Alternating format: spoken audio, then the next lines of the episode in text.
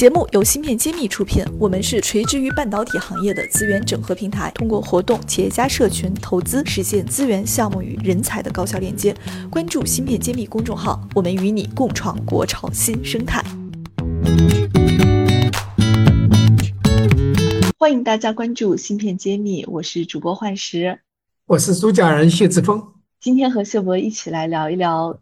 我们的新粉的福利专期，因为最近呢，可能是因为上海居家的原因吧，我们后台陆陆续续收到了很多问题，所以我们抓紧制定了一期答疑专期。那下面就开始进入我们具体的答疑内容。呃，首先是来自第二百九十九期的听友，他叫英子的空间，他的提问是希望谢博士讲一讲单片集成电路与混合式集成电路是如何定义的。呃，我们现在的这个听友越来越专业哈，这个专业名词甩的是特别专业哈。那谢文，请您来回答一下。好的，因为这里面大多数我们这些定义都是从英文过来的，所以呢，我这边我的字面理解先要翻成英文，再跟大家再解释。一般我们现在集成电路呢，都分成就是单片的和呃混合式或者多片集成的。那么英文呢？就称为 SOC 和那个 SIP，SOC 呢就是简称是 System on Chip，也就是单片集成电路；SIP 呢是 System in Packaging。那么区别就是说，SOC 就单片集成电路呢，在一颗一个机芯硅片上呢，把所有的电路都设计进去，一次做成呃这样子一个单片系统。那么呃混合式集成电路呢，它是通过封装的形式。把各种功能的这个芯片能够集成在一个封装里面，对我们用户来说，看上去都是一个封装，但实际上里面是单片的集成电路或者 SOC，或者是有各种芯片混合在一起的封装成的一个呃集成电路。我们从外表可能看不出来，但实际上在它的设计和制造过程中。就是有这种 SOC 和 SIP，或者是单片集成电路或混合式集成电路的区别，这是我的解读。当然，如果说问题问的是因为英文的话，可能会更准确一点。我现在只能按猜，这是 SOC 和 SIP 的区别。所以说，这个我们也是现在只能做一个阅读理解。如果说你有这个问题的来源的话，也请后面跟我们继续来交流一下。好，那我们看下一个问题，呃，是来自于我们答疑专期，就是二十六讲，我们二十六讲付费栏目的一个问题，而是这位听友呢叫洪荒少年，他来提问的问题呢是说，请谢老师讲一讲 ADC 行业的竞争壁垒有多深，什么样的企业去可以关注？对，因为我们知道 ADC 这个也属于国产替代的一个很重要的一个方向嘛。那关于这款产品方向，请谢博来给大家科普一下。这个呢，就是说模拟数字转换电路，或者是 ADDA（Analog to Digital） 或者是 Digital to Analog 这样子一种数模之间转换的这样一个芯片呢，实际上我们统称为数模混合芯片。也就是说，这里面把模拟信号。要转成数字信号，或者是数字信号转成模拟信号这样子的电路，实际上它的这个难度复杂度是比较高的。也就是说，呃，我们把它分大类啊，分成数字电路和数模混合电路。数字电路的话，它完全是数字信号，它基本上遵循的是摩尔定律，这个线宽越小越好，技术先进。我们一般说的是，比如说中芯国际的十四纳米啊，台积电的七纳米、五纳米，这些都讲一般讲最先进的电路是指数字电路。那么数模混合电路它需要的是两个关键指标，一个呢是速度，一个是精度。所谓速度呢，就是我们叫 speed，还有一个是精度呢，是 resolution。当我们转换的时候呢，有另外还有两个概念，就是有有个带宽，还有一个呢就是精度。所谓带宽呢，就是你这个信号模拟信号能能够涵盖多大的一个频率宽度，这个叫它这个带宽。另外一个呢，讲到它的那个精度，也就是说你在这个转换的过程中呢，你不失真。所以说这个我们讲，比如说是十个变或者十二个、十四。个甚至到十六个变，就讲不失真的这个程度，精度越高，或者是不失真的这个就越精准。那么一般这个变越高的话，越难做这样子。那总的来说呢，模拟电呃，我们叫数字电路的设计工程师可能用的工具比较多，他也用主要是先进的制程，他基本上培养这样子工程师有个两三年就可以上手了。那么一般我们来说，数模混合电路这一类的设计工程师，可能你需要十年到二十年的功力才能够成为一个优秀的呃数模混合集成电路的设计工程师。所以说这个壁垒一般来说，它适合于有一点像这种工匠精神的老师傅来做。你如果经验不足的话，你做出数模混合电路是啊做的呃不够好。那么下面再说什么样企业值得关注？实际上在欧美，我们主要是三大的模拟电路的公司，一个是最有名的，我们叫德州仪器 TI TI（Texas Instrument），它是全球最大的数模电路的模拟电路的供应商。那么还有一个是做的最有水平、一个最高，它规模没有 TI 那么大，但是呢，它很有名，叫 ADI。那么这两家公司还有另外一个相对小一点的，也是非常优秀的公司呢，呃，就叫美信 Maxin，这一家是国外的公司。那么在国内的话，比较呃大家比较出名的也不多。所以说，第一个呢，我们大家知道，就是华为旗下的海思，那么这是一个中国最大的芯片设计公司，它无论是数字电路还是数码混合电路，都是属于龙头。那另外还有一些不是太出名的，包括苏州的云芯微电子，还有这个苏州的讯芯微电子，还有北京的时代明星芯片的芯，人民的民，这些公司呢是值得关注一下。就是在，但总的来说，我们相对于国际的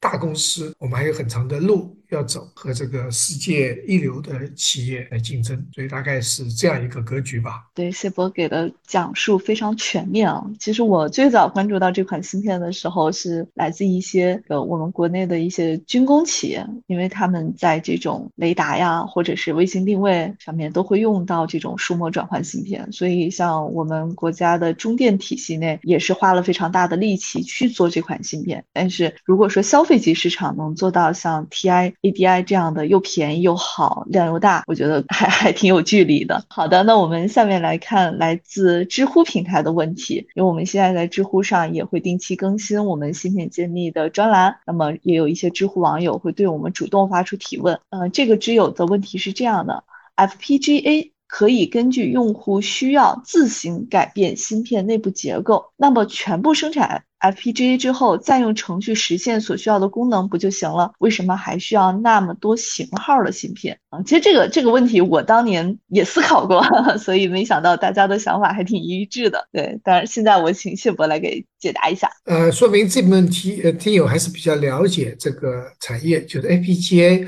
作为一个就是说可编程的逻辑门阵列电路，它可以通过软件编程的方法实现各种各样的芯片。应该来说就不需要特殊的这个各种型号芯片，都用 FPGA 行不行？那么实际上呢，这是要看到我们先看一个现实的数据，FPGA 芯片在整个所有芯片里面的占的比例其实很小。你就把这个 FPGA 公司两大 FPGA 公司最大的是两家 Xilinx 和 Altera。Xilinx 已经被那个 AMD 收购了，那个 Altera 被 Intel 收购了，已经不存在独立的公司了。就它虽然很先进，用最先进的制程，它也能够编程形成不同芯片，但它市场面那么大，是有有两个主要原因。第一个，它非常贵，它用的是最先进的这个制程。那么第二个呢？它是效率并不高，就怎么说呢？他就说他等于说做了一个电路，它里面通过软件编程把它形成了一个，它是一个大而全的，什么都可以。然后你形成了你自己的电路，那这样一颗芯片，它的面积比你专门设一个 ASIC，专门设计一款芯片来做呢，它面积要大很多。考虑到成本，考虑到功耗，那么这样子是啊不划算的。就从经济成本来说，它的性价比是不高的，很贵。但是呢。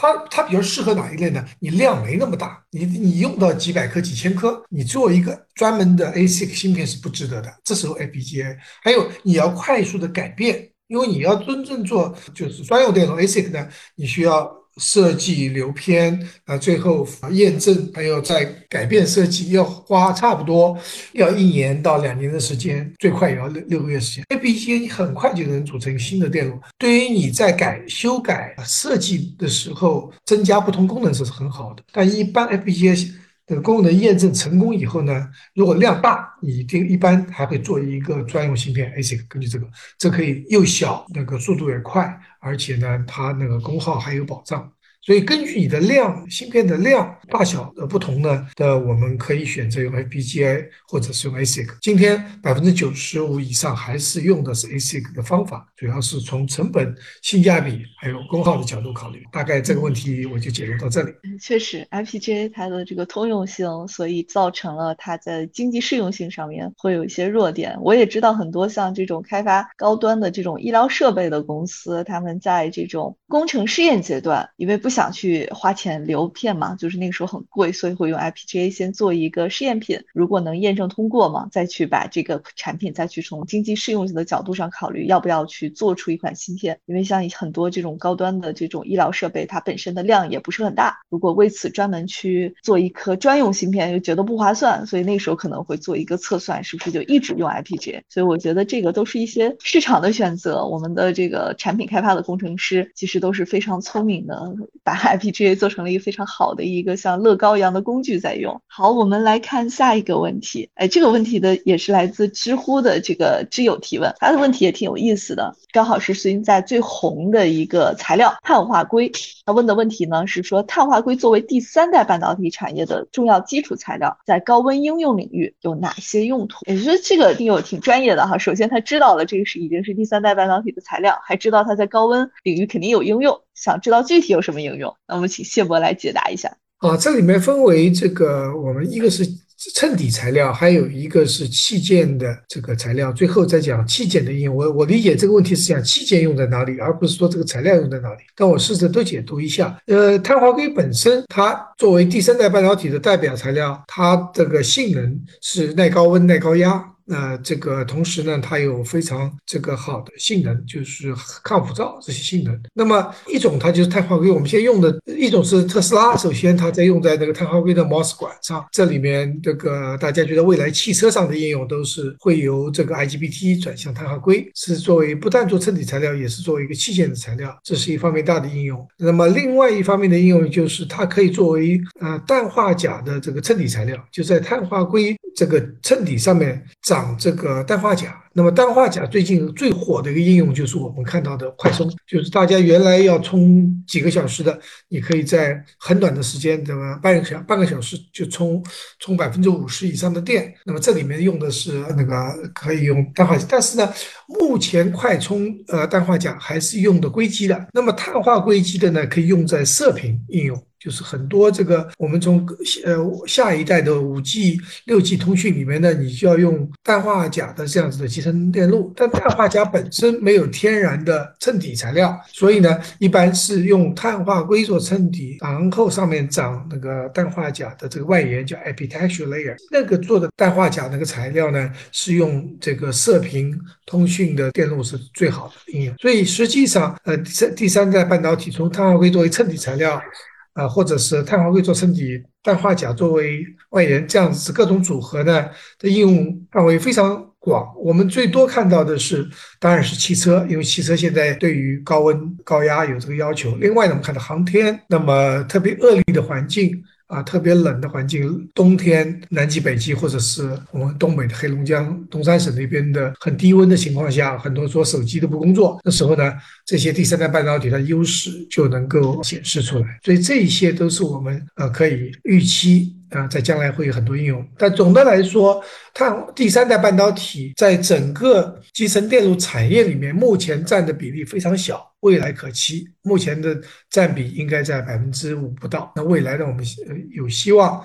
在这个整个这个半导体产业里面占到更更多的那比例吧。所以现在这个第三代半导体相关的概念的股票已经也上市了啊。我们在这里不推荐个股，但是想说的是，随着这些龙头企业逐步的在科创板登陆，关于这方面的研究和追踪呢也会越来越多。如果对这方面感兴趣，大家不妨去查一下相关的上市公司的详细的数据。好，那我们来看今天最后一个问题。这个最后一个问题有些小情怀啊，不知道是多大的知友他问的问。问题是毕业准备从事与半导体相关的工作，往设备技术方向发展，请问职业前景怎么样？好，所以这个 谢谢博可以讲讲，嗯，您的这个建议哈。好，呃，这个我们作为呃，因从中美这个贸易战从二零一八年开始，中美之间的贸易战到科技战，所以半导体成为一个热门的一个话题。那么这个非常广的一个领域里面，中国大陆这边有我们目前芯片设计、芯片制造、芯片的封装测试、呃软件方面都有很大的投入了。那么其实就有两个方面是比相对来说比较弱的，就是一个半导体的设备和半导体的材料。所以这位。对听友提出要往半导体设备技术方面发展呢，我是觉得非常好的一个方向。因为这个领域中国大陆还相对来说属于呃相对来说是比较弱，所以机会就很多。那么这个设备呢，前景一定是很好，但是设备又非常广。它分为集成电路的制造设备、封装测试的制造设备，然后又分为检测设备和这个生产设备。那么这里面都有很大的一个领域，所以简单说一下。那么大家一般来说是制制造设备，制造设备又分四大区域。第一块呢，我们大家最熟悉的光刻机，是吧？这一类那绝对是大家所关注的，这里面非常非常前景非常好。那么第二类呢是镀薄膜的，那镀薄膜呢又分为金属材料、导电的材料。和和这个非金属材料的镀膜，那第三类呢，就是属于刻蚀。你作为光刻之后，要把不需要的那部分材料，无论是这个金属材料还是绝缘体材料，要把它去除的，所谓刻蚀是第三部分。那第四部分呢，属于高温和离子注入啊，就是说所谓的高温，也就是炉子吧，就是氧化炉啊，这个反应炉高温处理，我们一般叫 diffusion and implantation，就是在高温的一个处理过程，我们叫 diffusion。那么扩散过程。那么，in ion implantation 是指把这个杂质掺杂到硅硅材料里面去，硅层底里面去，那么就是高能物理的方面知识非常重要。所以这里面你要选一个你相对来说有兴趣也有优势的地方去发展呢，前景都非常好。所以这方面我们非常缺人才。也希望这位听友能够不但自己能够投身到设备技术方面，也希望能够广而告之，让更多的年轻人投入到半导体这个设备技术这个产业里面。这个行业还是现在非常缺人，能取得一些自我研发产品的成就感的同时呢，其实也还是真的是进入了一个相对朝阳的行业。就像谢博士说的，我们现在确实是非常缺乏，国家也在大举的投入。如果能做一些对整个中国半导体设备有贡贡献的产品出来，我觉得这也是自我实现的一个很重要的一个领域了。好的，那我们本期的这个听友答疑呢，就是以上的这些内容了。非常感谢大家对我们芯片揭秘的持续的关注。如果有什么想探讨的，或者和我们想去做交流的，欢迎大家在我们的微信社群也好，或者是在每每期的栏目后台的留言也好，都可以去与我们取得联系。那谢谢大家，我们下期再见。好，下期再见。芯片揭秘汇聚精英智慧，打造 IC 人专属发声平台，传播专业知识，科普芯片魅力，剖析产业热点，揭秘行业发展趋势。我是主播幻石，我是主讲人谢志峰，欢迎大家关注芯片揭秘。